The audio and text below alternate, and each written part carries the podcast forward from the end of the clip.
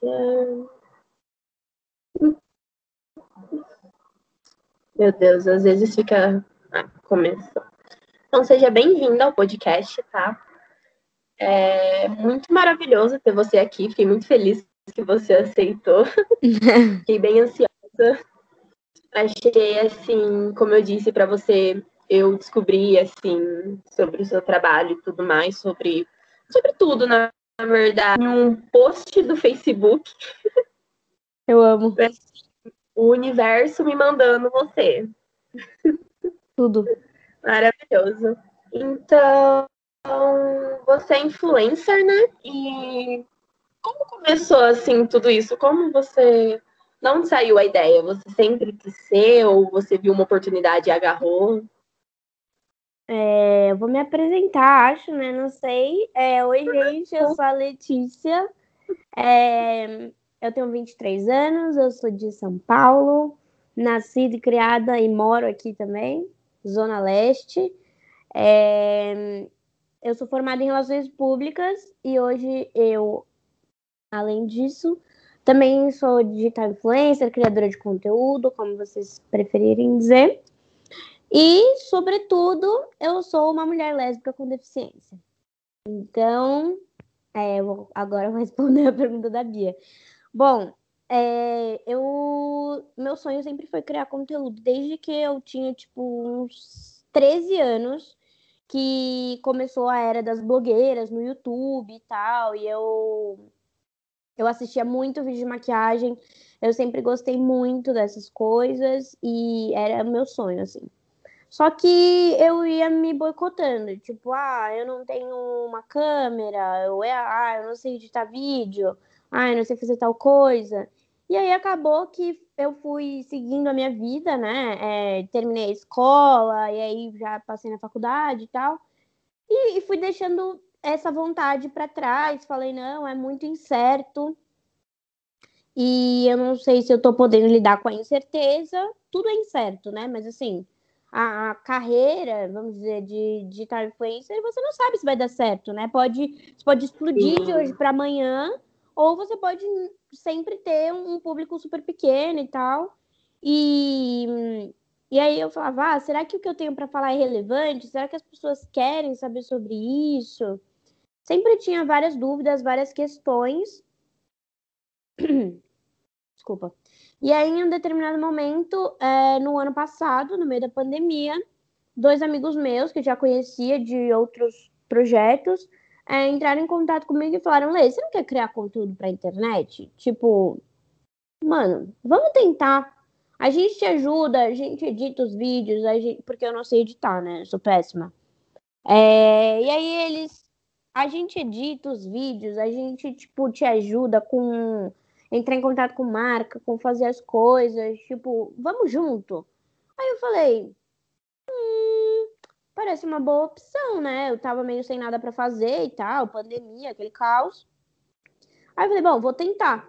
E aí foi isso. Eu postei o primeiro vídeo é, no IGTV dia 16 de novembro de 2020. E, e que foi assim, antes eu não criava conteúdo, eu era uma pessoa, tipo, que só mostrava minha vida, pouco ainda, porque eu não, não sou, nossa, de mostrar, tipo, cada passo. E aí eu peguei nesse dia, eu postei o vídeo. E aí foi isso. E aí depois eu comecei a postar Reels, postei, passei a ter um cronograma, né, um planejamento certinho, postar direitinho, e aí eu fui crescendo. É...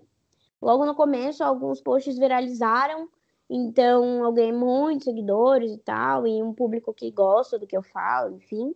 Então, é isso. Tipo, nossa, eu não sou a maior influenciadora do Brasil, nem, nem nada, mas eu tenho um público muito legal, converso com muita gente que, que realmente se interessa pelo que eu falo. E eu também não falo só sobre a minha deficiência. A maior parte do, do, dos conteúdos que eu produzo são sobre pessoas com deficiência, porque eu acho que a falta de informação gera muito preconceito. Então, como eu quero ajudar e contra esse preconceito, eu falo sobre, muito sobre isso, mas eu também mostro outras coisas, outras partes da minha vida, mostro eu existindo como ser humano para além da minha deficiência. Entendo. É muito legal isso dos seus amigos terem é, te dado esse, tipo, te dado esse impulso de iniciativa. É algo bem legal deles terem, tipo, olha, vamos lá, vamos fazer.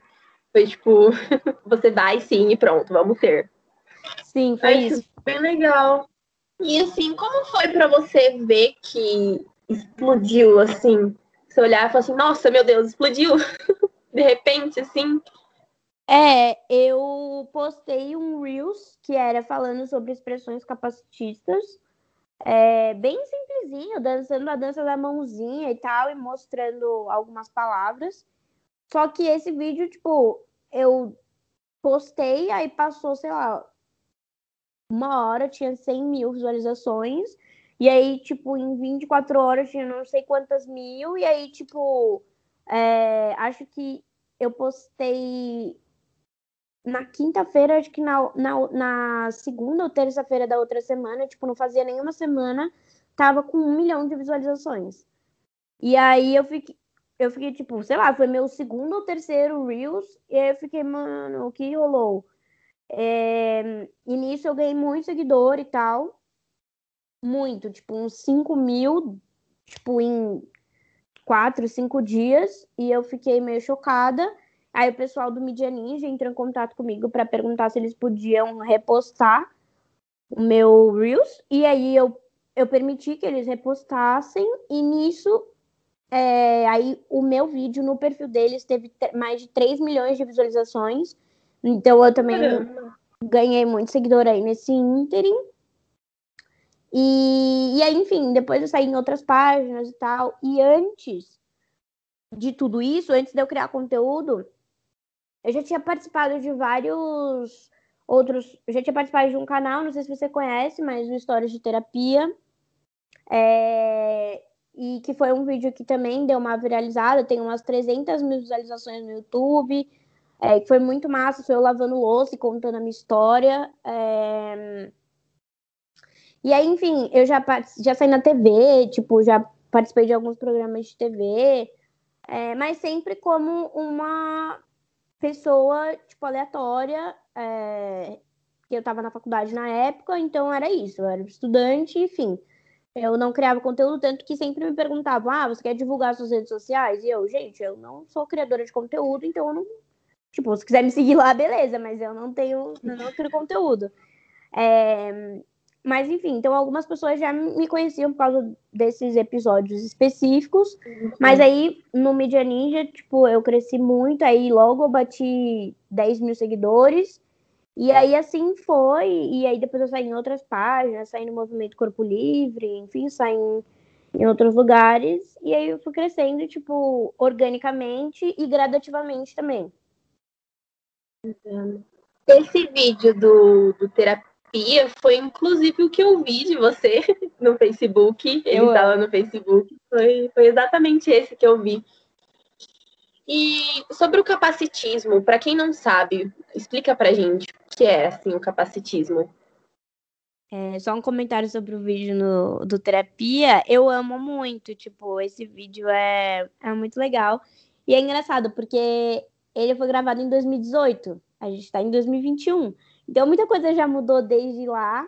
É, e eu aprendi muito também. É, eu mudei muito. Mas é, aquele vídeo eu ainda tenho muito carinho por ele. E, enfim, eu, eu gosto bastante. Ele é, viralizou no YouTube, no Facebook também. É um vídeo maravilhoso. Eu amo. Eu sempre, eu sempre tentei é, desconstruir essa ideia de que pessoas com deficiência são incapazes ou que, enfim, eu não podia fazer as coisas.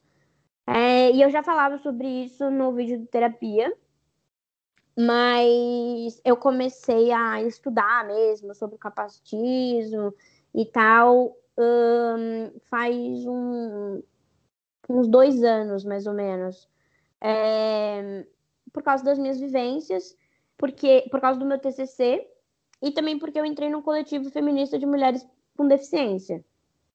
Então, é, principalmente esses dois motivos, o meu TCC da faculdade e o coletivo, me fizeram é, querer e ter que aprender mais sobre o movimento. Então, o capacitismo, assim, em linhas muito gerais, ele é uma, uma forma de opressão estrutural, assim como machismo, racismo, é, a LGBTfobia é, é estrutural. Então, é, não, não, a, a nossa sociedade ela é formada por estruturas de poder e pessoas sem deficiência têm poder sobre pessoas com deficiência na nossa estrutura de sociedade. E o capacitismo é a ideia de que pessoas com deficiência não são capazes de exercer funções, sejam elas quais forem, sejam funções do dia a dia, sejam funções de trabalho, sejam funções é, de, em relacionamentos, sejam existir na vida. Né? As pessoas com deficiência não são consideradas praticamente seres humanos nessa estrutura. Né? Então, enfim, ah, sempre alguém precisa cuidar, sempre alguém precisa olhar, sempre alguém precisa. Então, somos vistos como seres extraterrestres. Então, anjos, é, guerreiros. Tipo, anjo não é terrestre. Guerreiro não é terrestre. É tipo que passa em filme, entendeu? E eu não sou nenhum dos dois. Eu sou a Letícia e eu sou um ser humano de carne e osso que tem uma vivência assim como qualquer outra pessoa. Óbvio, a deficiência me traz muitas questões e viver o capacitismo na pele, sofrer um preconceito é muito difícil. É, o capacitismo machuca muito a gente, porque o capacitismo não é só sobre falta de acessibilidade arquitetônica, porque a acessibilidade vai muito além de uma escada ou de falta de braille nos lugares, sabe? É, o capac... o, a falta de acessibilidade, ela é sobre é, as pessoas não saberem conviver com pessoas com deficiência. É sobre não ter pessoas com deficiência no ambiente de trabalho. É sobre pessoas com deficiência não terem acesso à educação. É sobre pessoas com deficiência não terem acesso à saúde. É sobre pessoas com deficiência não terem acesso a trabalho. Né? Só 1% das pessoas com deficiência no Brasil tem carteira assinada. Então, Caramba. é um dado muito baixo, esdrúxulo, é muito triste isso, e, e, e, tem explicação, né? A explicação é que pessoas com deficiência não têm acesso à educação, as pessoas com deficiência não conseguem sair de casa, não temos acesso a transporte, não temos acesso. Não tem... E assim, eu estou falando de uma megalópole como São Paulo, né? Que é onde eu moro. Mas essa é a realidade do Brasil. Né? Aqui em São Paulo pode até ser mais fácil por ter, entre muitas aspas, um pouco mais de acessibilidade. Mas eu estava até pesquisando hoje, não tem nenhuma cidade no Brasil que é plenamente acessível. Então, quando a gente fala de falta de acessibilidade, a gente fala de segregação, a gente fala de discriminação, né? A gente fala de questões que impactam diretamente na nossa vida como é, como indivíduos dentro de uma sociedade. Entendo. E assim, como, quando você descobriu a sua deficiência, os, é, posso falar ossos de vidro? Fica um Pode. pouco mais fácil para mim, tudo bem? Quando foi que você descobriu sua família, todo mundo?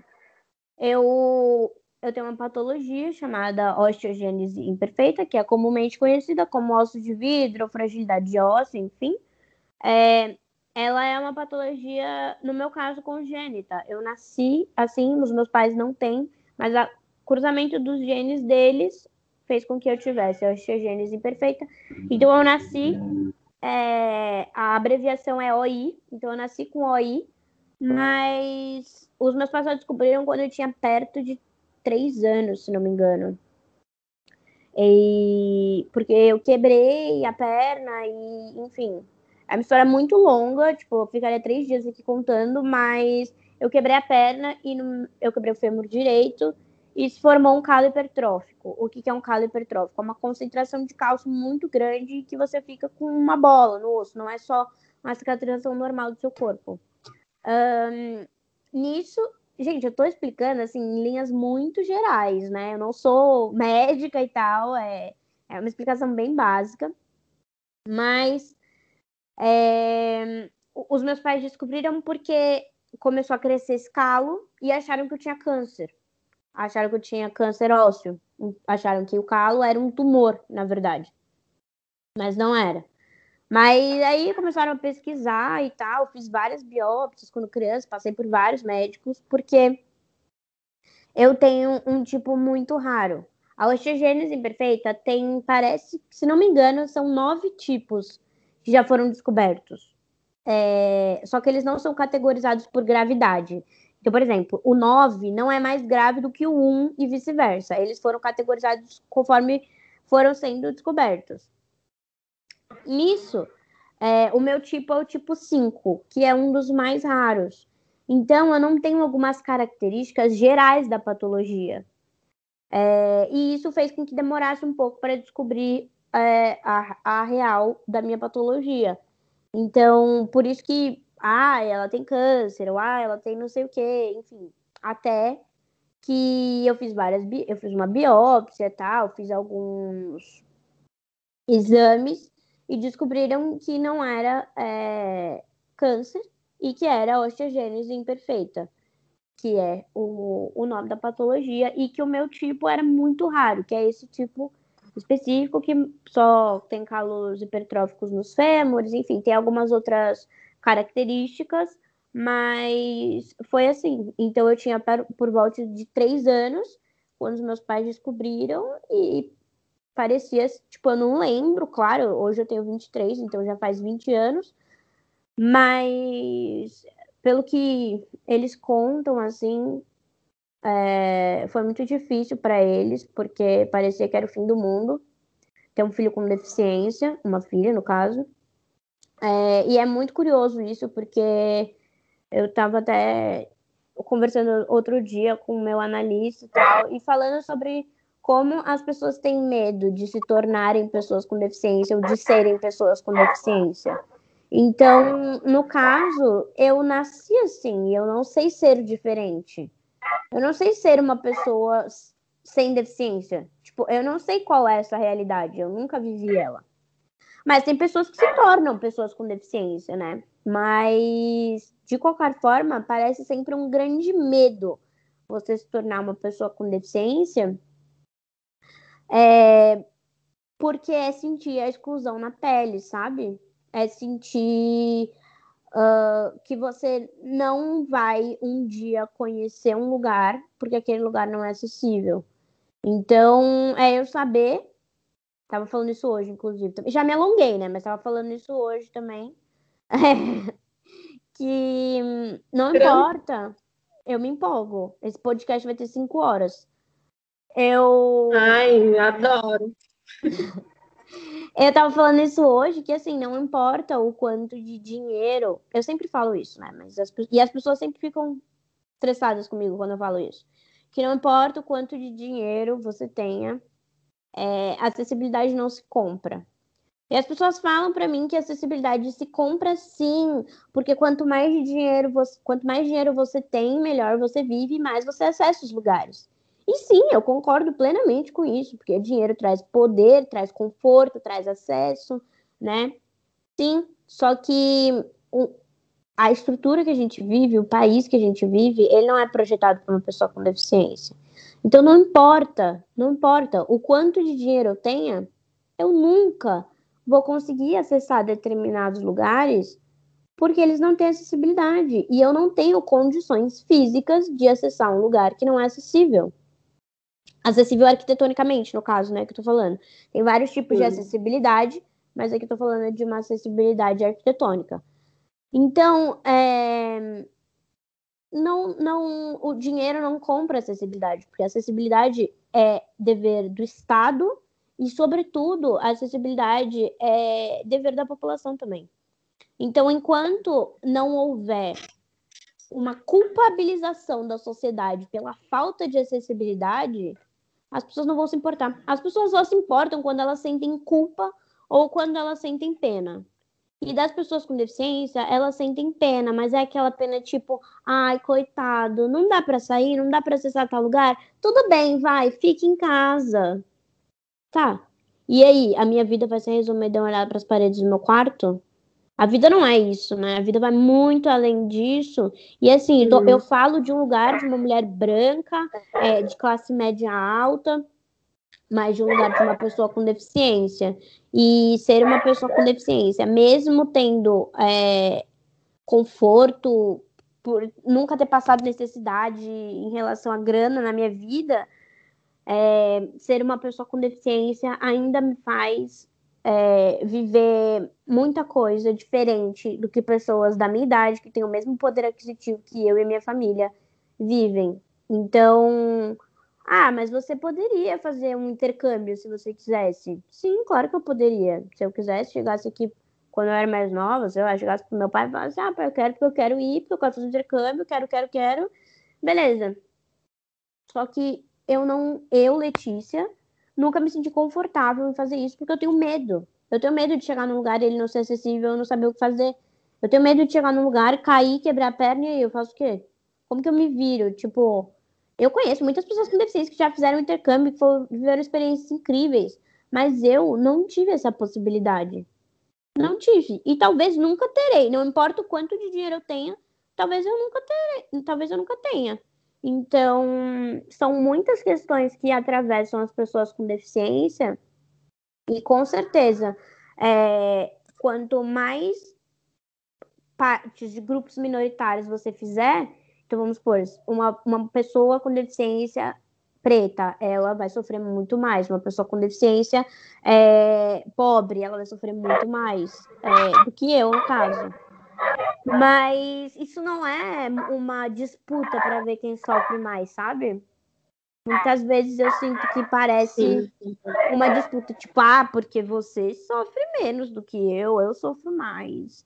E não é sobre isso, é sobre uma sociedade em que a gente possa é, partir das nossas vivências, mas conseguir chegar aos lugares, né? Então, é uma sociedade que deveria ser pautada numa equidade e que claramente não existe, né? A gente vive um sistema é, muito cruel com, com as pessoas. E como eu disse, só 1% das pessoas com deficiência tem carteira assinada no Brasil. 1%? Tipo Sim, assim. É uma. fiquei extremamente assustada. É muito pequena porcentagem. E, tipo, dá pra. É, como dizer? É um problema que realmente é do governo. É algo que, assim, eles deveriam pensar em todos como a equidade, sim, trabalhar na equidade, de tipo assim, vocês, como você mesmo disse, continuam sendo humanos, são pessoas que querem, que têm desejos, que querem ir para lugares, que querem sair, que querem viajar, que querem poder fazer isso de uma forma segura. Sim. E é trabalho deles darem essa segurança, darem essa acessibilidade para que você não, por exemplo, como você disse, você tem medo de fazer um intercâmbio e acontecer alguma coisa, mas esse medo, eu acho que ele não deveria existir, não é? Ele não deveria. Você poderia pensar e fazer assim: ah, fazer intercâmbio? Não vou, porque não vai mudar. Lá vai ser acessível o suficiente para que eu possa ir sem medo. Infelizmente, essa não é a nossa realidade.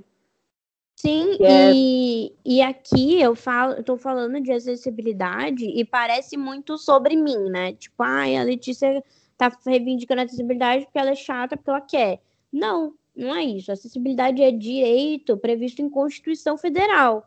Então, assim, é, não gostou, vai reclamar com quem fez a Constituição, gato, porque a Constituição Federal prevê acessibilidade para todos os brasileiros, né? E também existem várias leis de acessibilidade, tem o Estatuto da Pessoa com Deficiência, que prevê todas essa, toda a acessibilidade é, dentro do Brasil, que claramente não é cumprida, né? Então, assim, não tem fiscalização, não tem cobrança, né, do, das empresas, do, do, do Estado sobre, sobre os, do Estado como União, né, da Federação sobre os estados, sobre os municípios, para que as frotas de ônibus sejam acessíveis, para que os transportes públicos sejam acessíveis, para que as ruas sejam acessíveis.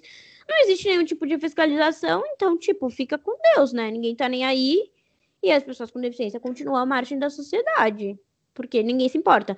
E só que assim, ninguém se importa com 45 milhões de brasileiros, tá? Porque, de acordo com o censo de 2010, são 24% da população brasileira que tem alguma deficiência. Se autodeclara uma pessoa com deficiência.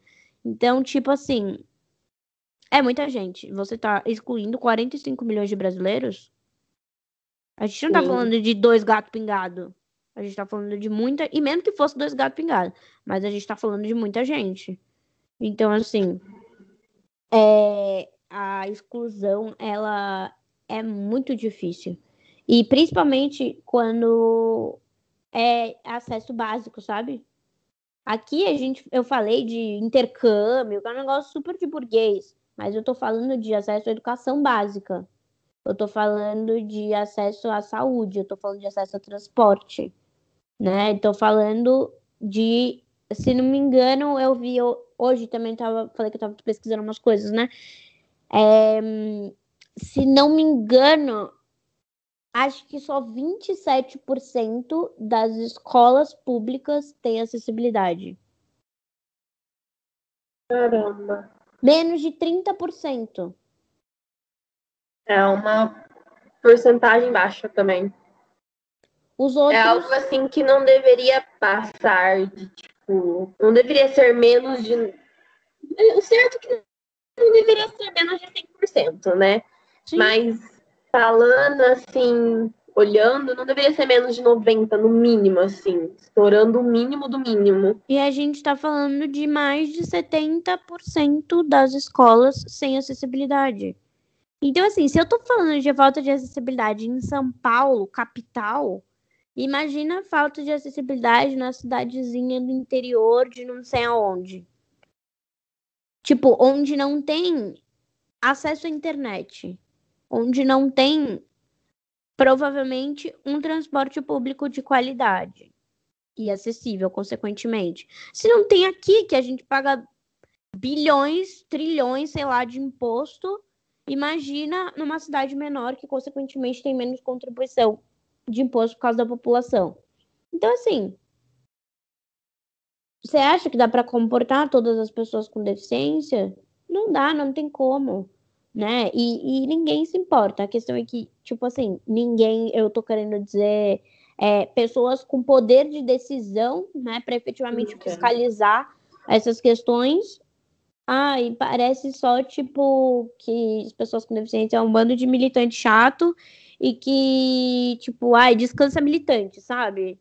O meme. Então, tipo, ai, vocês estão reivindicando isso? Nossa, como vocês são chatos sendo que, tipo, a gente está reivindicando o mínimo de cidadania, né? A gente está reivindicando que sejamos vistos como indivíduos, como seres humanos. Mínimo né? de humanidade, né? Exatamente. E que nos é completamente negado. E não só negado então... pelo Estado, mas como negado também pela sociedade. Porque a discriminação que a gente sofre, porque aí vamos supor que a gente consiga acessar a escola. Aí na escola a gente sofre preconceito, né? sofre preconceito dos outros Sim. alunos, sofre preconceito dos pais dos alunos, sofre preconceito muitas vezes da coordenação, da direção da escola, enfim, e de outros e das pessoas que convivem ali, porque não sabem lidar com pessoas com deficiência, porque não conhecem pessoas com deficiência, porque não convivem com pessoas com deficiência, porque a maior parte das pessoas com deficiência estão reclusas em casa e vivendo à margem da sociedade. É, vai ser mais um assunto que a gente vai ter que levantar uma luta e enfiar a goela abaixo, porque senão eles não vão abrir espaço uhum. como a luta LGBT, com empoderamento. Vai ser mais uma coisa que a gente vai ter que lutar de novo por o básico. Sim. Parece até ridículo falando você ter que lutar pelo básico, né? Pela empatia e humanidade de outras pessoas, de pessoas com poder, de pessoas com que possam realmente mudar alguma coisa. Sim. Porque é bem difícil. Exatamente. Você, você me disse que seus pais ficaram bem assustados, bem quando descobriram tudo mais. E você era bem pequenininha, né? Três anos, assim, uhum. a gente basicamente não lembra de nada quando tem essa idade. quando você chegou lá para seis, sete anos, que foi tipo quando você começou a perceber, começou a entender as coisas, como foi para você? Você reagiu de boa ou você? Eu penso que uma criança ela acaba ela acaba reagindo de diversas formas tão diferentes de coisas simples ou de coisas que podem, que vão mudar ela de algum jeito, que vão mudar a vida dela de alguma forma, querendo ou não. Então, eu foi o que eu disse antes. Eu não sei existir sem ser uma pessoa com deficiência. Então, assim, eu não lembro realmente quando eu tinha três anos, quando meus pais descobriram e tal. Não faço ideia se eu tive algum tipo de sentimento. Eu só sentia dor porque eu quebrava a perna e aí doía. E aí eu ficava chateada porque eu quebrava a perna e tava com dor. Tipo, óbvio. Mas. Ah, e o, a osteogênese imperfeita, ela, ela pega todos os, os, ossos do meu corpo. É que eu quebrei mais as pernas do que as outras partes. Então eu tinha muita dor e tal, por causa das fraturas. Mas assim. E outra, eu tive por volta de umas 12 fraturas, o que é um número relativamente baixo para pessoas com osteogênese imperfeita. Conheço pessoas que já tiveram mais de 50 fraturas. Então, só que o meu tipo não é, os meus ossos não são tão frágeis assim. Eles são frágeis, mas eles não são tão frágeis. É, como de outros tipos, né? Como eu falei, o meu tipo é o 5, e aí é, eu não tive tantas fraturas assim, mas eu tinha muita dor, enfim, várias questões, e obviamente que isso impactou na minha vida como como indivíduo e, e também me trouxe vários traumas. Tipo, eu tenho muito medo de cair, é, muito medo de me machucar sempre, eu sempre tenho que prestar muita atenção nas coisas que eu tô fazendo, é, principalmente hoje, porque eu ando. Quando eu tinha 10 anos, eu fiz uma cirurgia e eu consegui voltar a andar. É, mas eu passei dos 5 aos 10 anos sem andar. É, usando cadeira de rodas e tal. E... Mas não foi um trauma para mim, sabe? Tipo, eu só eu preferia andar de cadeira de rodas porque eu não sentia dor. E quando eu andava com as minhas próprias pernas, eu sentia dor. Então eu não queria sentir dor, porque dor para mim era a pior coisa possível. Então, para eu não sentir dor, eu tinha que andar na cadeira de rodas. Então, vou andar na cadeira de rodas, não tem problema nenhum. E aí, óbvio, como eu falei, né, a, a minha estrutura familiar e, e, pelo poder aquisitivo tal, eu sempre tive acesso às coisas, mas na minha escola não tinha acessibilidade. Então, meus pais tiveram que brigar muito por acessibilidade arquitetônica, né? Ali tinha muita escada, eu sempre tinha que ser pega no colo, e essas coisas me incomodavam muito, porque eu não confiava nas pessoas para me pegarem no colo. Eu tinha muito medo de me machucar, como eu falei.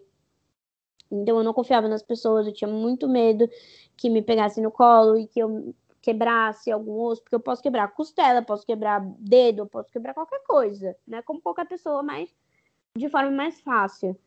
E, e aí foi muito, tipo, foi esse processo, assim, que foi mais complicado. Mas eu, aceitar a deficiência nunca foi uma questão para mim, porque eu não sei viver sem ela. Então, é, eu não sei falar. Tipo, eu acredito que pessoas que se tornaram pessoas com deficiência, por exemplo, sofreram um acidente, aconteceu alguma coisa, elas podem falar melhor sobre como é esse sentimento de se tornar uma pessoa com deficiência, mas eu não sei o que é isso. E mas eu passei a vida inteira assim vivendo tranquilamente, normalmente, plena. Mas quando eu entrei na faculdade, foi quando eu realmente entendi o que era ser uma pessoa com deficiência na sociedade. Porque antes eu vivia na minha bolha, né? Vivia aqui, a minha escola era perto de casa, os meus amigos moravam todo mundo aqui, a gente só ia nos mesmos lugares, ia no shopping, ia comer uma pizza, tipo, tudo aqui perto de casa. E aí, quando eu fui pra faculdade, eu fui estudar em, na Zona Sul, tipo, eu moro na Zona Leste, eu fui estudar na Zona Sul, então eu tinha que praticamente atravessar a cidade. Aí eu conheci pessoas de outros lugares, de outros municípios, aí eu comecei a trabalhar e encontrar outras pessoas de outros lugares. E aí eu fiquei, meu Deus, a, a minha vivência é muito diferente. E a vivência dessas pessoas também é muito diferente da minha. E aí eu falei, caramba, olha que. Olha que. Que bizarro, né? Porque a minha. Eu entendi, quando eu entrei na faculdade, que o meu corpo era um corpo político né, que a minha deficiência faria, me traria é, muitas lutas. E não só lutas, tipo, lutas, ah, eu tenho que vencer a deficiência, né? Que tem esse papo aí, como se eu tivesse que vencer alguma coisa. Não! Eu não tenho que vencer a deficiência. Eu não, não tenho nada para vencer em relação a isso. Eu tenho que vencer o capacitismo. Eu tenho que vencer os olhares das pessoas para mim na rua. Entendeu? Eu tenho que vencer as pessoas achando que eu não sou capaz de fazer as coisas. Então eu percebi quando eu entrei na faculdade que eu ia precisar lutar para existir. Só que antes eu não entendia isso. Porque, tipo, os meus pais sempre tomaram as rédeas das situações. Eu, tipo, não tinha que lidar com grandes problemas e tal. Então, tipo, eles resolviam para mim. Aí na facu as coisas mudaram. Foi aí que eu me entendi uma pessoa com deficiência e também uma mulher porque eu sabia que eu era uma mulher, tipo, eu nunca tive dúvidas em relação a isso, mas eu não sabia o que, era existir na sociedade como uma mulher. Eu não entendia as opressões que a gente vive. Tipo, eu não sabia por que, que eu estava num lugar e as pessoas estavam me cortando. Eu não sabia por que, que as pessoas não davam credi não credibilizavam as minhas falas. Eu não sabia por que, que é, a maior parte das minhas amigas já tinham sido assediadas na rua, né? Eu não sabia, não fazia ideia. Eu achava que era ah, aqueles papos, né? Bem conservador. Ai, porque fulana tava de shorts curto. Ah, porque esse cana deu abertura. Tipo, esses papos ridículos e completamente fora de realidade. Né? Mas era o que eu, dentro da minha cabeça, achava. Quando eu vi que essa não era a realidade, e que isso não é verdade, que isso é um grande delírio né, essa ideia de que mulheres sofrem assédio porque estão usando tal roupa, ou porque fizeram tal coisa, ou que a questão né, do interrupting, dos homens ficarem cortando as mulheres o tempo todo, as falas, não credibilizarem a gente pelo nosso trabalho ou por qualquer coisa que a gente faz, eu ficava, eu achava que era comum. E é comum.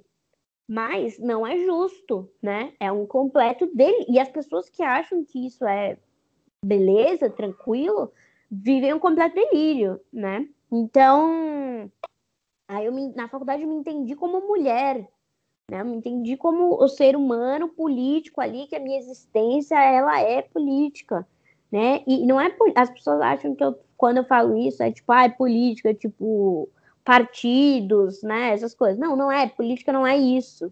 Né? Política é a nossa vida, política é o que a gente faz, política é, é as atitudes que a gente tem, é como a gente se posiciona no mundo.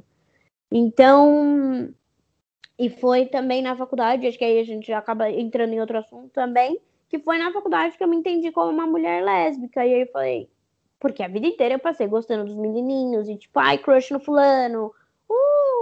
Nossa, eu achava que, tipo, meu Deus, eu ia casar e ter quatro filhos. Tudo bem, eu ainda posso casar e ter quatro filhos, mas não é mais a minha. A não do mesmo jeito. Exatamente, não do mesmo jeito. Aí as pessoas falam, ah, porque você mudou, você mudou, você mudou de ideia. Não, gente, eu não mudei de ideia, eu só percebi o que já era verdade há muito tempo. Né? Só que eu ficava é, arrumando desculpas, né? Tipo, ah, não, é, fulana não é. Eu só acho ela muito legal e muito bonita. Ou, ah, eu acho a fulana muito é normal.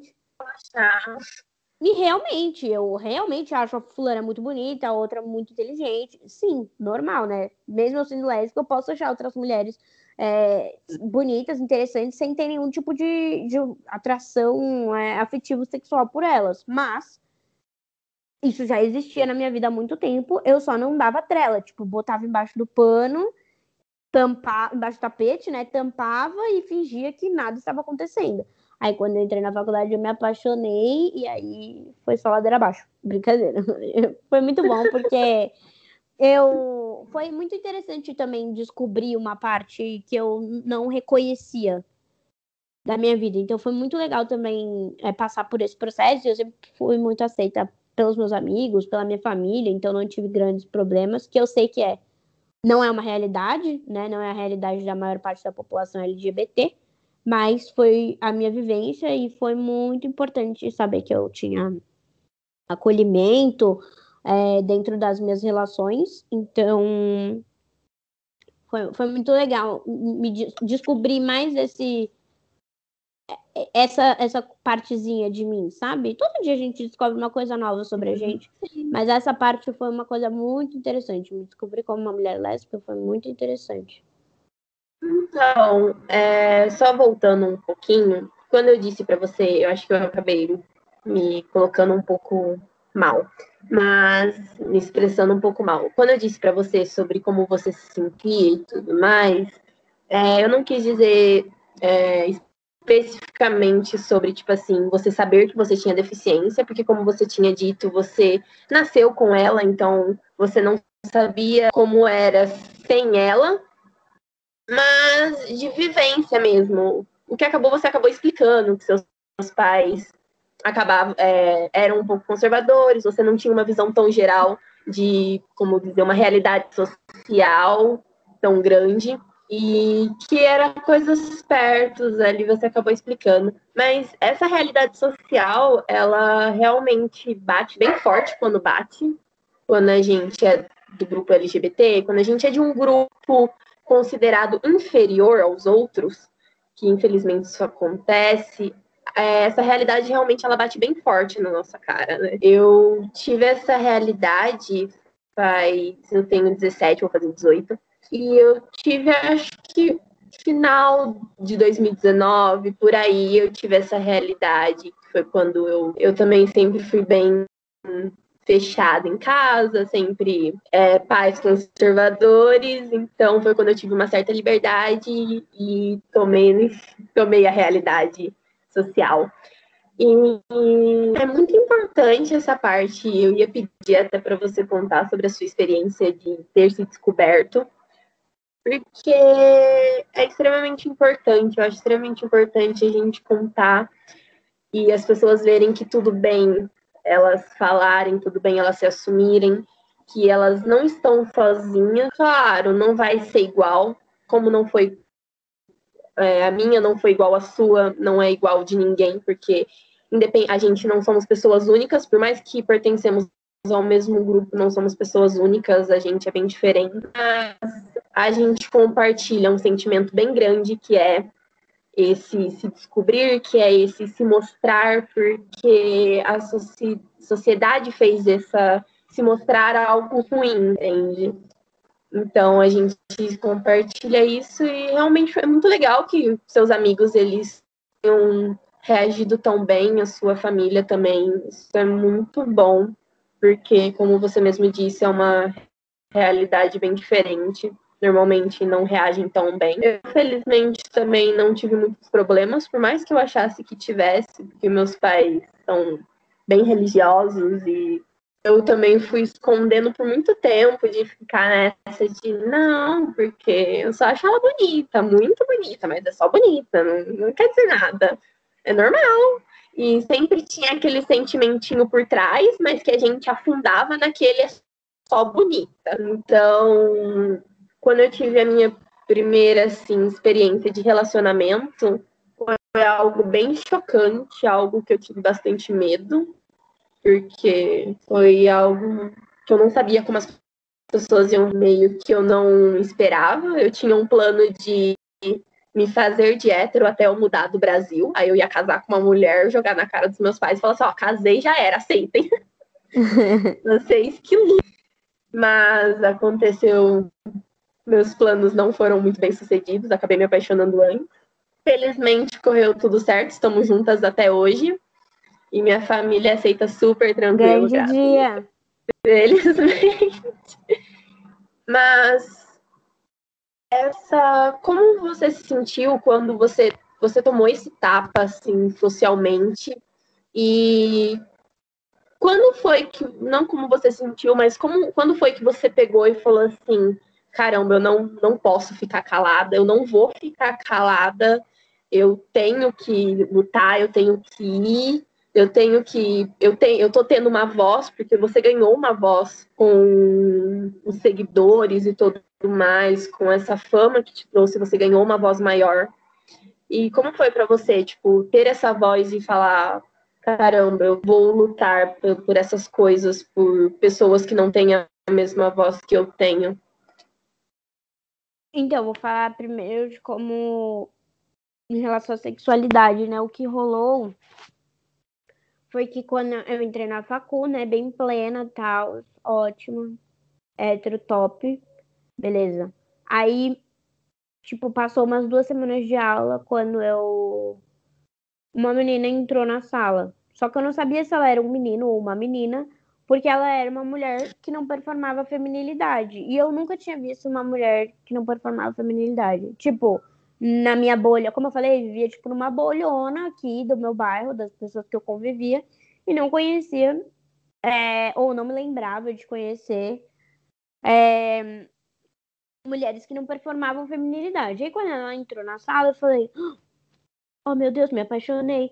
E aí o que aconteceu foi que não sabia se era uma menina ou um menino.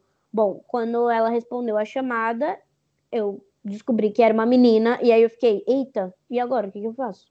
Só que eu sempre me ouvi muito, tipo, sempre deixei os meus sentimentos é, falarem muito comigo, assim, tipo, nossa, parece uma conversa meio de. meio estranha, mas não, tipo, eu sempre me ouvi muito e deixei é, as coisas fluírem conforme eu ia sentindo. Então eu falei, eu vou viver aqui o que tiver para viver, entendeu? Porque aí no começo eu achava que eu gostava só dela. Não sei se você já passou por isso, mas tipo, eu achava que eu não achava que eu era lésbica ou bi, enfim. Eu achava que eu gostava só daquela menina específica. Aí eu fiquei tipo. Aí, beleza. Aí a gente ficou e tal. Nossa, eu achei que eu ia morrer, né? De tanto que eu gostava dela. É... Enfim, e aí, mas não, não, não aconteceram mil coisas. É... Mas, e aí eu percebi que não, eu não gostava só dela, né? Que, tipo, eu realmente gostava de ficar com outras mulheres. E aí eu fui me permitindo ficar com outras pessoas, com outras mulheres e tal. E falei, pô, eu gosto disso aqui, é bacana, tipo, eu me sinto bem, eu me sinto feliz, é, me faz bem e é isso que importa. Até que em um determinado momento eu conheci uma menina virtualmente. E comecei a, a tipo, a gente se falava todo dia e tal. Eu comecei a gostar dela, começou a gostar de mim, beleza, top. Aí um determinado dia ela veio aqui para São Paulo, porque ela não é daqui. Aí, aí ela veio para São Paulo e aí isso lá em 2018. Eu comecei a gostar de menina em 2016. Quer dizer, que eu percebi, né? Que eu gostava de menina. Aí, bom, em 2018, ela veio para São Paulo, essa outra menina, e aí a gente começou a namorar. Aí no dia que a gente começou a namorar, eu falei, bom, eu vou contar para minha família, porque antes era todo mundo amiga, né? Ah, minha amiga, minha amiga, fulano é minha amiga. Beleza. E tá bom, eu achava que eu não tinha que dar satisfação enquanto eu não tivesse um relacionamento. Mas depois eu tinha certeza que eu ia querer, tipo, incluir a pessoa na minha família e que aquilo ia me fazer bem. E eu sabia que eu não ia, tipo, ser expulsa de casa, que eu não ia sofrer nenhum tipo de uma grande represália e tal. Então eu me senti confortável para me assumir para minha família, aí me assumi e aí, tipo, beleza. Tudo de boas. A minha ex, a gente não namora mais, mas a minha ex-namorada passou, a gente namorou uns 10, 11 meses. E ela veio para São Paulo várias vezes, foi um casamento do meu irmão, tipo, ela convivia com a minha família diretamente até que ela, a gente terminou no final de 2018, mas ela veio. Quando que ela veio aqui para São Paulo? No final do ano. Não. Que final do ano? Tô muito ruim da cabeça, gente. Ela veio para São Paulo aqui no, no carnaval. É... E aí, tipo, só pra ficar aqui, rever eu, minha família e tal. Porque a gente é muito amiga hoje. Então, tipo, ela conviveu com a minha família de novo e tal, tudo tranquilo, então foi muito de boa. É, e é muito bom essa, esse acolhimento da família, é muito importante, da família, dos amigos, claro, sempre muito importante é, saber que a gente tem com quem contar, né, que a gente não precisa esconder uma parte tão importante da nossa vida, é realmente libertador, assim, eu me sinto muito, muito bem. É um alívio. É um alívio muito grande, com certeza. E qual foi a outra pergunta, Bia, que você falou? Que eu já me perdi aqui, que eu me empolgo falando. Ai, meu Deus, entrei no assunto aí. me perdi também. Ai, vamos nesse assunto, assim, da, do alívio. A gente vai, porque. Eu tô tentando lembrar. Eu tô bem me perdendo também, você acredita? Prestando tanta atenção assim. Mas. Ai, é, lembrei. A gente tava. Ah, verdade. Bateu eu lembrei. Junto. Eu lembrei porque você falou como foi, né, de começar a criar conteúdo e tal, de como quando que eu percebi que que eu tinha mais voz e que eu precisava falar sobre esses assuntos e tal. Bom, como eu falei, a, a grande virada da minha vida foi quando eu entrei na faculdade. É... Tem gente que costuma dizer que a gente entra na faculdade e vira comunista. Pode até ser. Aqui, meu sonho, que todo mundo que entrasse na faculdade virasse comunista. Mas, bom, como não é o que acontece, mas foi uma grande virada na minha vida. E eu comecei a perceber muitas coisas, muitas questões sociais. E quando eu entrei na faculdade, eu eu tive muitas questões com acessibilidade. Só que aí eu não tinha mais meu papai e minha mamãe para ficarem lá do meu lado, tipo, resolvendo as coisas por mim. Então, eu tomei as rédeas da situação e aí eu, comecei a lutar pela acessibilidade dentro da faculdade. Eu tive muito apoio dos meus colegas de classe e tal, de turma, e, e a gente conseguiu várias mudanças, enfim. Óbvio, né? Com muita treta e, assim, infelizmente. Imagina. É isso, mas a gente conseguiu muita coisa é, dentro do que era possível. Então foi aí, foi aí que eu percebi que eu que eu podia começar a lutar dentro do movimento. É, mas eu não entendia muito bem movimentos sociais e tal, eu ficava meio confusa.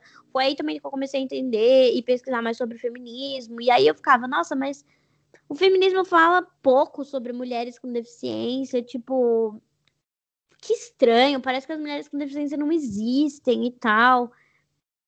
E aí eu fui, fui pesquisando, fui tentando entender várias coisas, e aí, enfim, é, a gente poderia ficar dias aqui falando sobre isso, mas eu comecei a entender sobre feminismo, entender o movimento é, de pessoas com, com deficiência.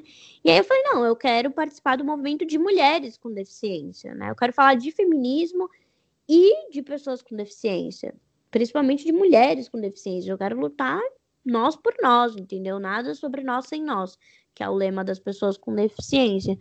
E aí eu, enfim, comecei a participar de alguns projetos é, de, de inclusão e tal, diversidade, enquanto ainda estava na faculdade.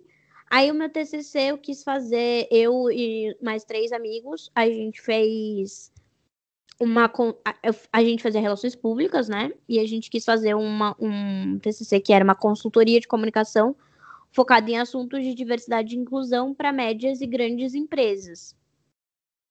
Isso lá em 2019. E aí a gente apresentou um projeto muito legal. fiquei com toda a parte de pessoas com deficiência, então eu estudei muito, aí eu aprendi muito e, e falei, não, eu preciso, tipo, ir além, sabe?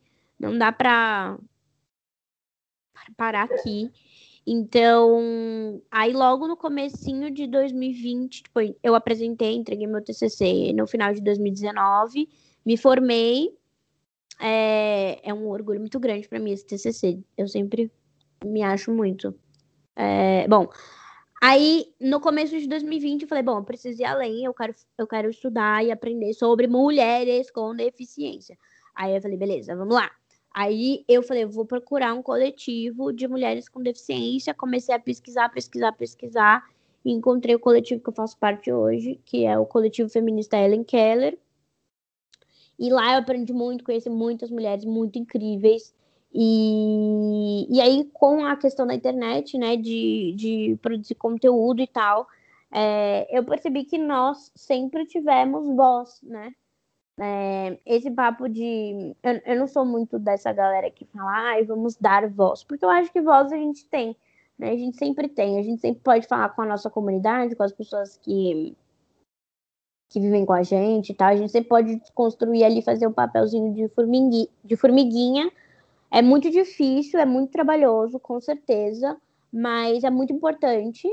É, mas quando você tem algum tipo de relevância, principalmente na internet, né? Enfim, tem seguidores e tal, toda essa coisa, você consegue ecoar a sua voz. Então a sua voz chega em outros lugares, né? Tipo, a minha voz chega em chega no Nordeste, a minha voz chega no Norte do país, que eu nunca visitei.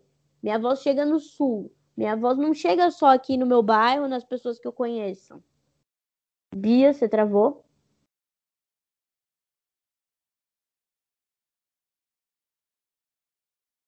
Bia. Uhul.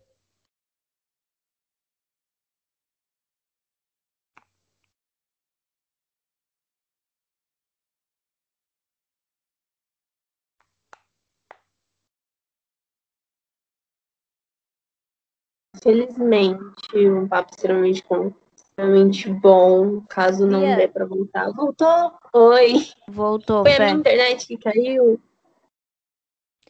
Voltou. Uhul. Oi, voltou. Perdão. É, onde a gente estava? Não sei que parte você parou de me ouvir. Eu parei de te ouvir, você estava falando sobre você que vocês sempre tiveram voz, que a gente sempre teve voz, e que a voz ecoava quando a gente tinha, é, quando você, no caso, tem uma, ganhou uma visibilidade maior. Sim. Então, porque agora minha voz não chega só nas pessoas aqui do meu bairro, das pessoas que eu conheço, sabe? A minha voz chega em gente que eu nunca vi na minha vida. A minha voz chega em outros países, a minha voz chega em outros estados, a minha voz chega em outros núcleos que eu nunca achei que chegaria. Então, acho que essa é é a, a grande questão da internet, sabe? Dessa questão de influência, de criação de conteúdo. É, eu não tô na internet pra ficar famosa, pra, nossa, ganhar dinheiro, ficar milionária. Tipo, eu tô na internet é, porque o meu propósito, ele é sobre justiça social, sabe? O meu propósito é sobre emancipação das pessoas com deficiência, principalmente das mulheres com deficiência. O meu, o meu propósito não é fama, sabe? A fama pode ser uma consequência. E tudo bem. Eu sou leonina, eu queria muito ser famosa. Mas. Também sou. Mentira, eu amo! Juro! 21 de agosto, amor. E Eu sou 22 é, de julho. Leonina. Então, assim, é, se a fama vier, pô, legal, vou ficar muito feliz. Se dinheiro vier junto, nossa senhora, Deus é top demais. Mas, assim, não é o meu principal foco, sabe? O meu foco é justiça social, emancipação das pessoas e principalmente das mulheres com deficiência. É sobre isso. Aque- Aquele meme, né? É sobre isso. E acaba, frases motivacionais. É, mas é, é verdade. Então, assim, eu quero que a minha voz ecoe o máximo que der. Eu quero ecoar outras vozes, enfim. Porque só assim, né? Foi o que eu falei logo no começo. Só assim a gente consegue hum, é, fazer com que as pessoas se livrem desse sentimento de dó e, e passem a se responsabilizar pela exclusão e pela discriminação e pela falta de acessibilidade. Pela exclusão e discriminação das pessoas com deficiência e pela falta de acessibilidade. Né? Precisa haver uma responsabilização. E a, responsabilização, a responsabilidade é do Estado, sim, mas ela também é da sociedade. É, só as pessoas com deficiência sozinhas. É tipo aquele papo de uma andorinha só não faz verão. Então, não faz. As pessoas com deficiência sozinhas, é, talvez a gente nunca consiga alcançar é, determinados espaços, mas quando as pessoas sem deficiência se juntam com a gente, a força é muito maior. E, e aí, aquele papo de, ah, mas as pessoas sem deficiência vão tomar lugar de fala das pessoas com deficiência. Há uma grande diferença entre você tomar o lugar de fala de alguém e você ajudar com que a voz dessa pessoa chegue a algum lugar, né? É uma grande diferença. Então, a ideia é essa, né? Que as pessoas sem deficiência possam ajudar a ecoar nossas vozes e que as nossas vozes cheguem no máximo de lugares possíveis para que ali no nosso trabalho, no dia a dia, a gente consiga fazer pressões sociais, né, para é, transformações é, nas questões de acessibilidade, todas as, todos os tipos de acessibilidade, e que também as pessoas com deficiência possam ser incluídas dentro da sociedade, né? Porque não há possibilidade de a gente viver um Estado democrático sem acessibilidade, né? E acessibilidade é sobre inclusão. Então, é isso, assim, não, não tem muito. Não, a discussão ela é muito importante, esses assuntos são muito importantes, mas parece muito distante da realidade das pessoas, sabe? Tipo, ai, não, eu nem conheço ninguém com deficiência, ai, eu não sei o que falar, eu não sei o que fazer. Tipo, não é tão difícil assim você chegar num lugar e ver que só tem escada e falar, tipo, Oh, e aí, galera, tem uma rampa, um elevador, um negócio assim? Não é muito difícil você chegar num restaurante e ver que aquele cardápio não tem braille ou que ele não tem um QR Code que possa ser escaneado e que a pessoa com deficiência visual possa ouvir o, o cardápio. Não é muito difícil você perceber que a maior parte da população brasileira, inclusive eu, não fala Libras né? Não é muito difícil a gente perceber isso. Então, é, a gente precisa se responsabilizar pela exclusão e pela discriminação das pessoas com deficiência e, consequentemente, pela falta de acessibilidade. Porque a culpa não é da pessoa com deficiência, né? A culpa é das pessoas sem deficiência que criaram essa estrutura. Assim como é, a culpa das mulheres é, viverem machismo, misoginia, o patriarcado e, e N opressões não é, é, das mulheres, é dos homens. Assim como o racismo não é culpa das pessoas pretas, é culpa da gente que é, que é branco. Então, assim, no meu caso, né? Eu que sou branca. Então, tipo, a culpa é minha. Então, todo dia eu faço meu trabalhinho de formiguinha e tento desconstruir o racismo aqui dentro da minha casa, na minha família, com os meus amigos, né? Eu falo, tipo, gente, isso aqui é racista, gente, não vamos fazer mais isso, porque isso aqui é preconceito, né? Eu não julgo as pessoas pela cor Sim. da pele delas, pela roupa que elas estão usando, por como elas, o que, que elas estão fazendo. Tipo, ah, porque a, a, a, gente vê uma pessoa preta na rua e, ai, nossa, bandido, né? Tipo, aquela, um estereótipo completamente racista. Não, eu procuro desconstruir isso todos os dias dentro da minha cabeça e também para as pessoas que estão ao meu redor. Então, assim, é esse trabalhinho de formiguinha que um vai contagiando o outro, né? Em algum momento a gente alcança uma transformação social. Porque, se, não parece, né?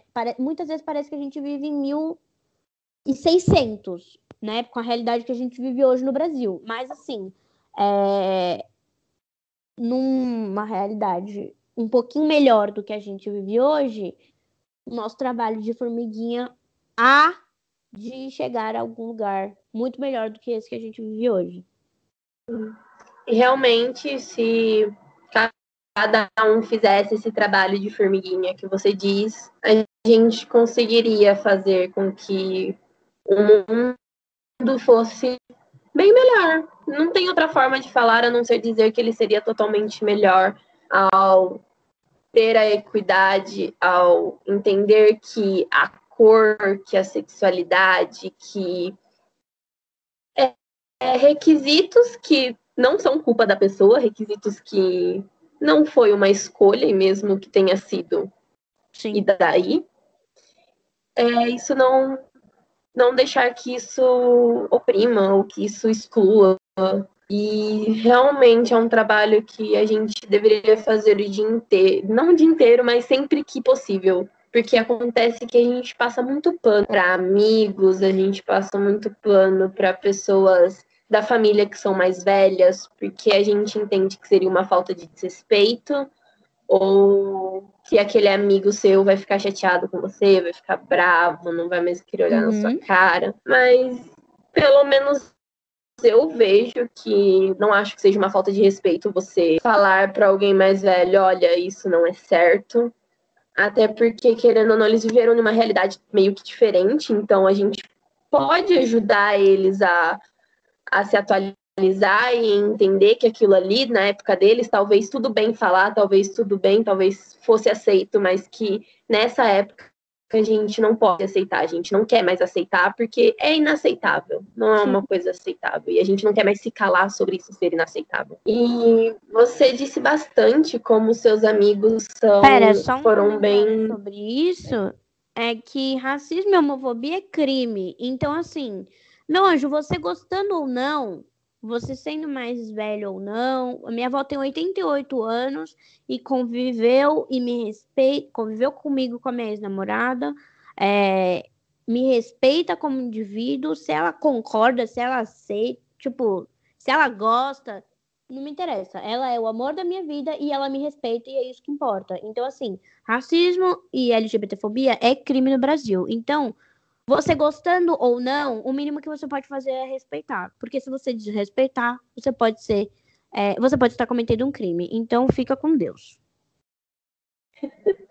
Perfeito. Estresso, aquelas. Do nada, eu tô tipo kkk, e aí eu, do nada, muito estressada. Ai, mas são, são coisas que às vezes a gente tem que agir com uma certa agressividade, porque parece que falar bonitinho assim, não, gente, olha, não faz isso porque isso é racismo, ou isso é LGTB, é, opa, homofobia, LGBTfobia, às vezes eu travo, perdão.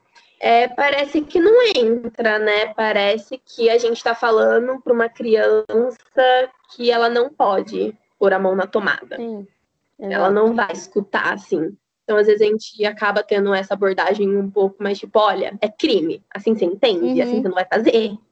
É isso. E, mas voltando àquele assunto, é, você falou bastante como seus amigos, eles te apoiaram sempre, eles sempre foram bem receptivos. E isso é algo muito bom, eu fico muito feliz em ouvir esse tipo de coisa, porque mostra que a nossa geração, tanto a sua quanto a minha, que acaba sendo uma geração um pouquinho diferente, assim, Uhum. Não tanto, mas um pouco, ela tá mudando.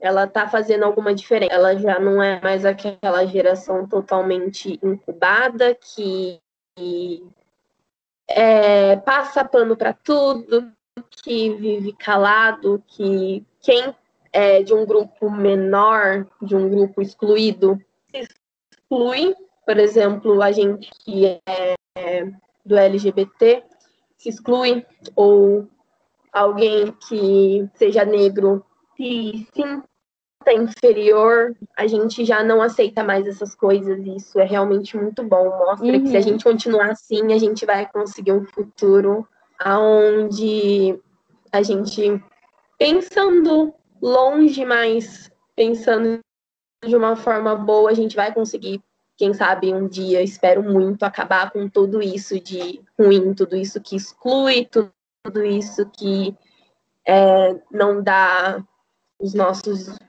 direitos, porque é direito de todo mundo ser quem é, não é? E é. Chega a ser ridículo dizer o contrário. Mas fala um pouco sobre a sua faculdade. Como foi a experiência de fazer uma faculdade? Uma Eu- pergunta de uma menina que vai entrar, assim, daqui a algum tempinho. Assim. Eu passei a vida inteira achando que eu ia fazer medicina. É, Mas aí eu, quando tava chegando no ensino médio, né, aquele papo de. é, Como é que chama? Aqueles te... ah, teste vocacional. Aí comecei a Ah. fazer vários testes vocacionais e tal, e aí começou a dar economia. Aí dava economia em todos os negócios que eu fazia. Aí eu fiquei, putz, se tá dando no teste, talvez eu deva fazer economia, né? Porque eu sempre. A, a- a minha matéria favorita na escola era biologia, depois era matemática. Mas eu odiava física e química. E, mas eu odiava também história, é, filosofia, sociologia, odiava tudo. Eu gostava de geografia e gramática, não gostava de literatura, mas eu amava biologia e matemática. Beleza, beleza.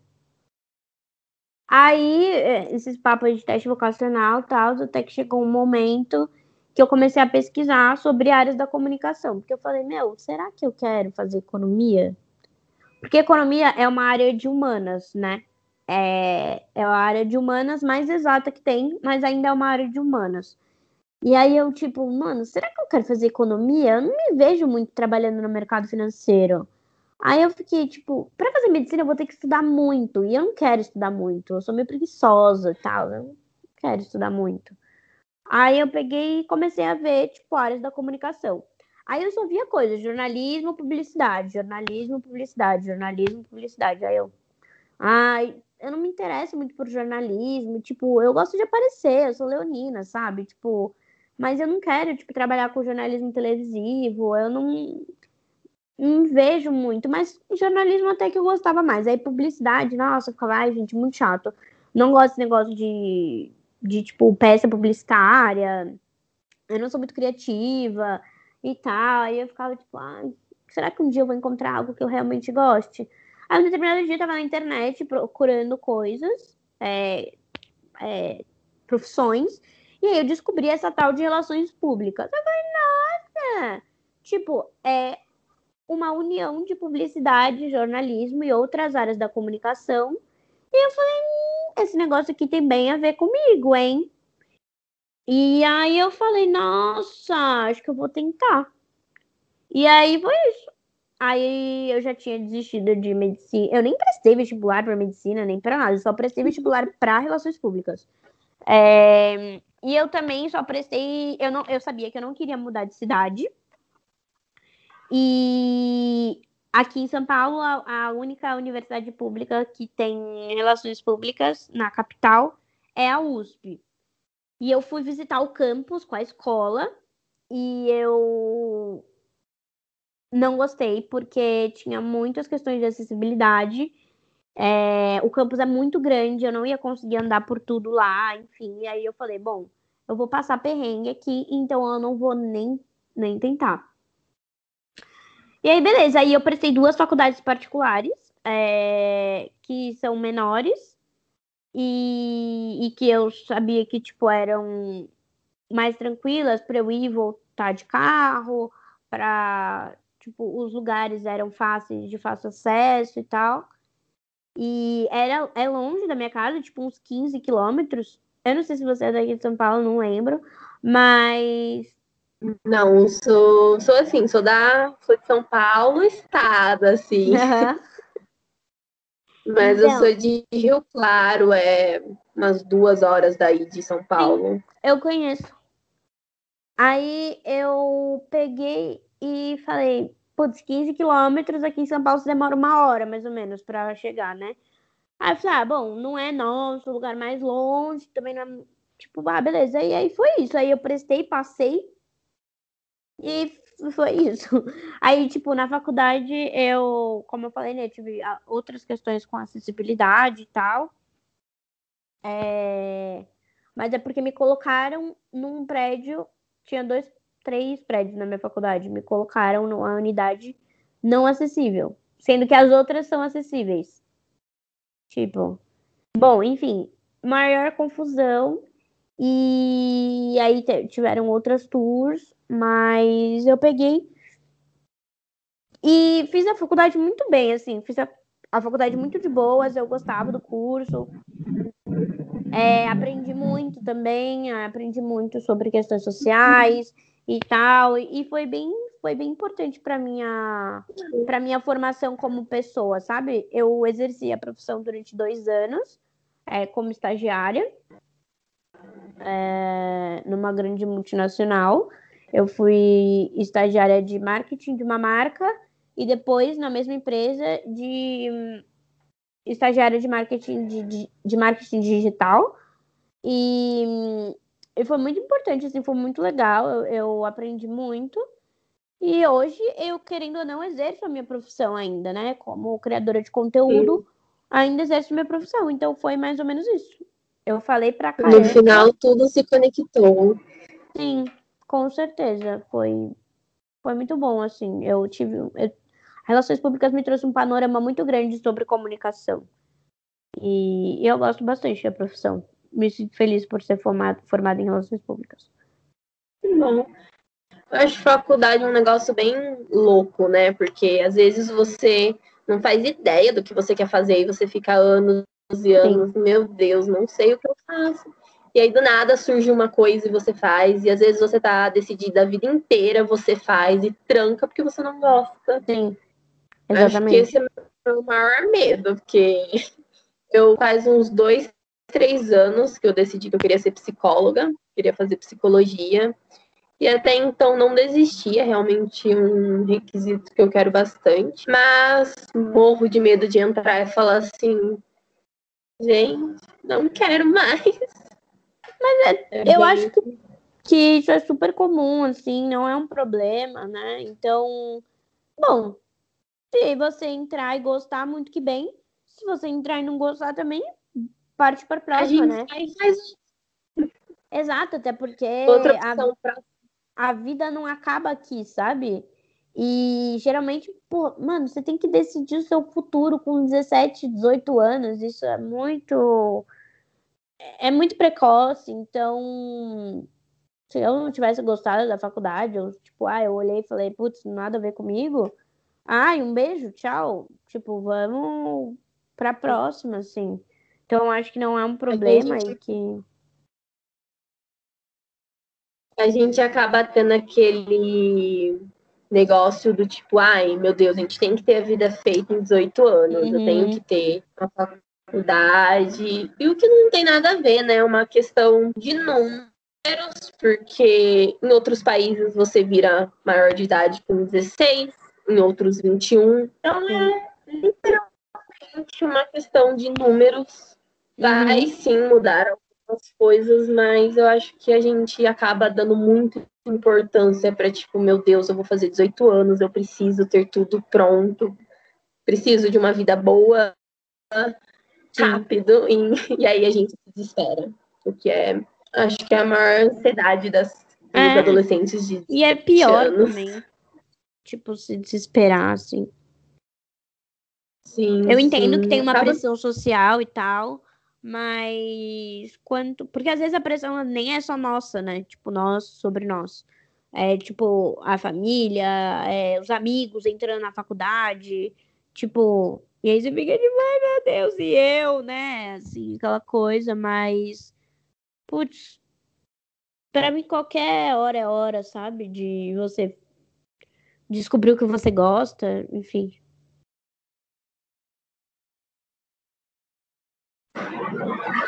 Oi? Oi. Perdão, me... acabaram me ligando. a gente tava falando de qualquer hora é a hora. É, eu falei isso, eu falei que qualquer hora é a hora e, tipo, para fazer o que você gosta, então tenha você 18, 30, 50, 90 anos, mano, Vai na sua verdade. Sim, esses tempos eu vi uma moça, uma senhora, na verdade, ela já devia, acho que não lembro muito bem a idade dela, devia ter uns 60, 70, por aí. Mas ela contava que ela sempre. Mas o marido dela não gostava e isso, tipo, ela acabou levando e esquecendo, porque não, não não tendo umas oportunidades, e o marido não gostava, e ele meio que dava umas proibidas. E aí, depois que ele chegou a falecer, ela, assim, com 70 anos, uhum. tem uma senhora, um modelo maravilhosa.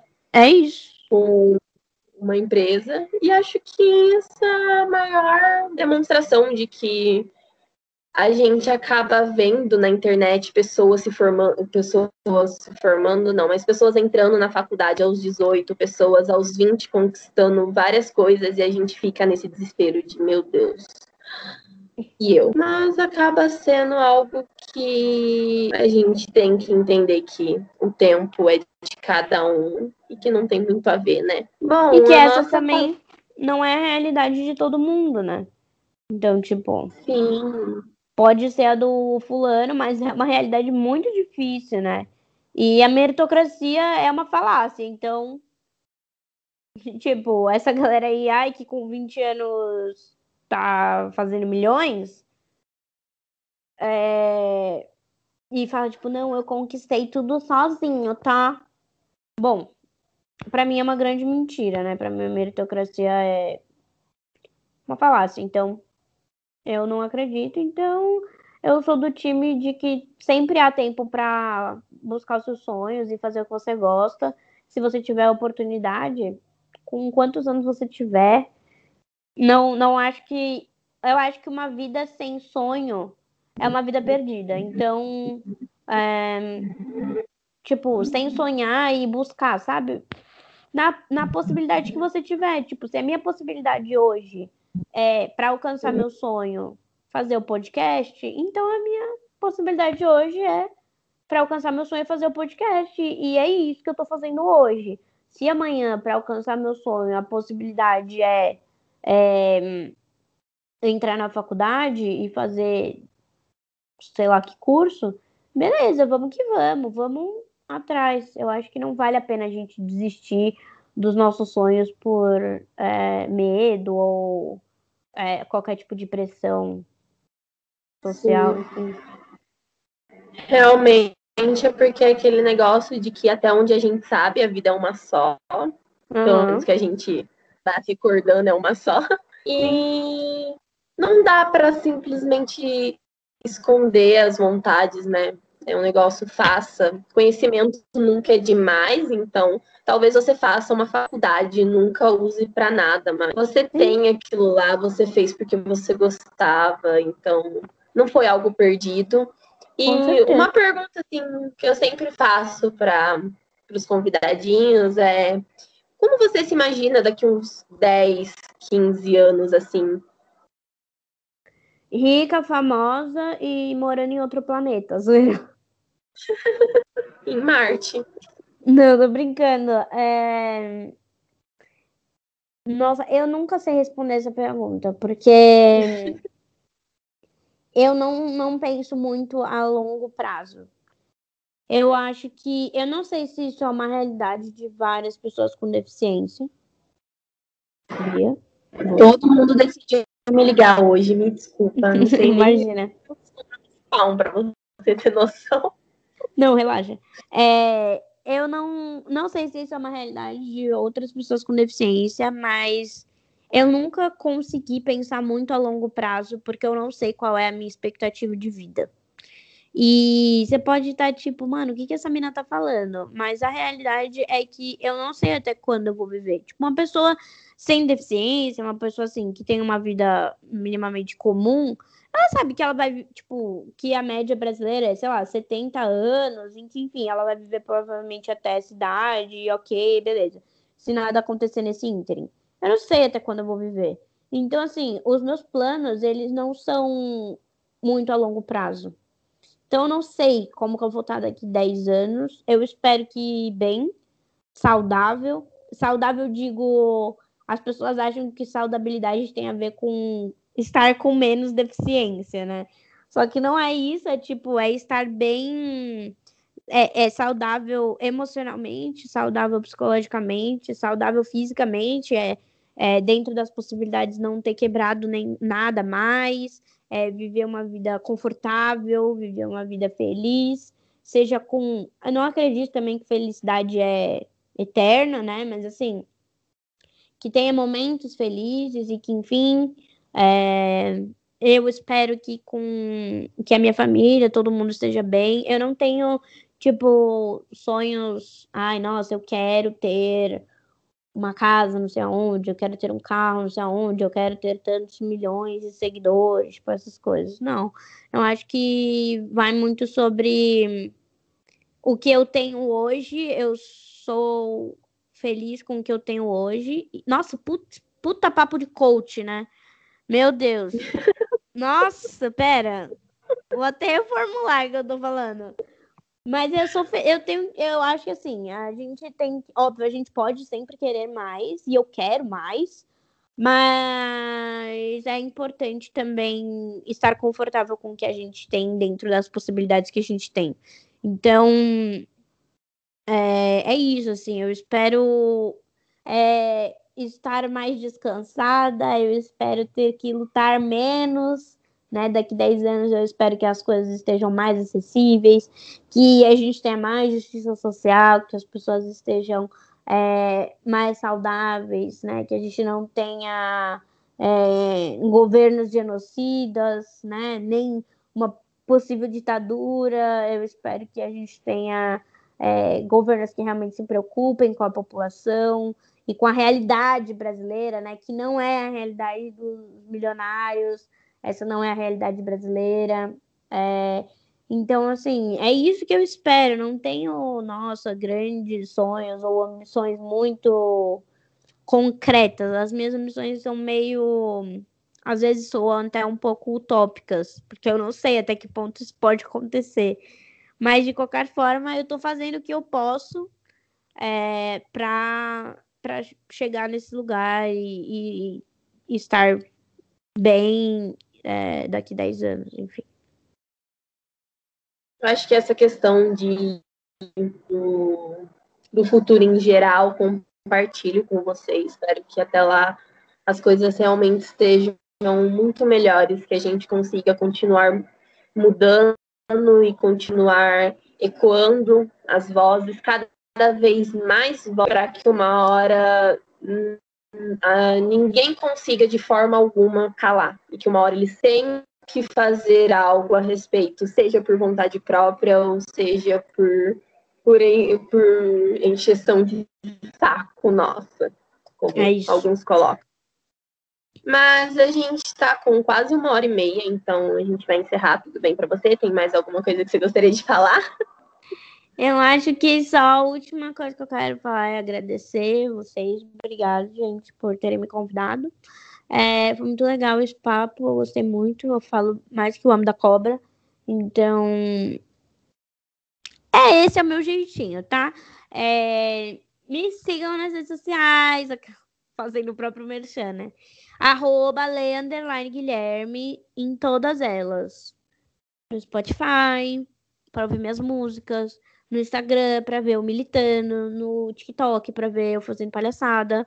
É, é isso. Um, e, sobretudo, a última frase que eu queria dizer é que não há necessidade de cura para pessoas com deficiência. O que a gente precisa é de justiça social e emancipação. Então, assim, nada sobre nós sem nós e foco, força e fé que a gente está lutando apenas por justiça e emancipação. Então, nada de cura, não desejem cura para pessoas com deficiência. Pessoas com deficiência não têm do que serem curadas. A gente só precisa de emancipação e justiça social. Então é isso. Obrigada, gente. Maravilhosa. Eu agradeço muito você também por ter aceitado por a conversa, por estar aqui e tudo mais. Simplesmente maravilhoso conversar com você. Esse negócio de falar, olha, não sei como as pessoas me aguentam, porque eu também sou assim, falo. Ah, se é um assunto que eu sei, então, assim, que eu gosto de falar, meu Deus, não tem que me cale, vai uhum. ouvir até. Então é normal. Mas é isso, gente. Curtam o vidinho, compartilhem. E tem muitos outros vídeos no nosso canal, que é muito maravilhoso. Caso você se interesse também, e peraí, eu parar a gravação. Beijinhos. Beijo. Ai, eu não sei.